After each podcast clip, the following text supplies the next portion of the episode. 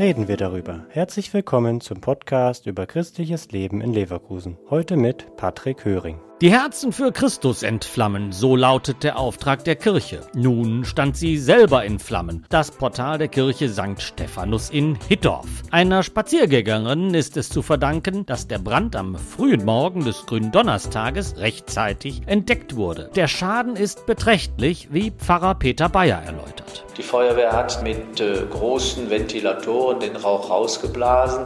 Dann müssen die Sitzauflagen gereinigt werden. Die Versicherung spricht davon, die Glasfenster und die Wände zu reinigen. Der Orgelsachverständige und die Orgelbaufirma waren schon da, so dass wir die Orgel reinigen müssen. Man hat mir gesagt, voraussichtlich bis zu den Sommerferien. Was hinzukam, sind die Folgen für die Pastoral. So fielen die Kar- und Ostergottesdienste in Hittorf aus. Die Erstkommunion wurde kurzerhand in nahegelegene Kirchen verlegt. Und auch so manche Familienfeier konnte nicht in der liebgewonnenen Kirche stattfinden. Das bekam vor allem Britta Hansen, die Pfarrsekretärin, ab. Wir hatten einige Trauungen und Taufen, die wir auf jeden Fall verschieben mussten. Die Leute waren echt traurig. Auch ein älteres Ehepaar, was auch gerne in Hittorf geheiratet hätte. Da waren schon sehr viele Emotionen mit, mit drin in diesem Gespräch auch. Und bei der Kommunion, die musste dann auch verlegt werden und auch die Eltern hatten halt Sorge, ob das mit der Uhrzeit alles klappt. Äh, ja, wie komme ich zur Kirche? Kann ich da vernünftig parken und solche Sachen?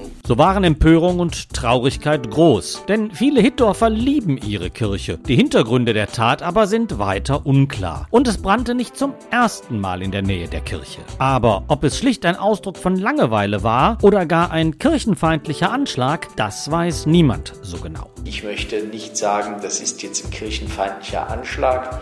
Es kann ein Spinner sein, es können Jugendliche sein, die sich dann nochmal versucht haben, gucken wollten, wie schön es brennen kann. Es kann ein kirchenfeindlicher, ich, ich, es erschließt sich nicht, wir haben ja auch keinen Täter. In jedem Fall prüft die Gemeinde nun technische Lösungen für eine bessere Überwachung des Geländes. Der Podcast ist eine Produktion der Medienwerkstatt Leverkusen, der Ort für Qualifizierung rund um Radio, Ton und Videoaufnahmen. Weitere Informationen unter www.bildungsforum-leverkusen.de slash Medienwerkstatt.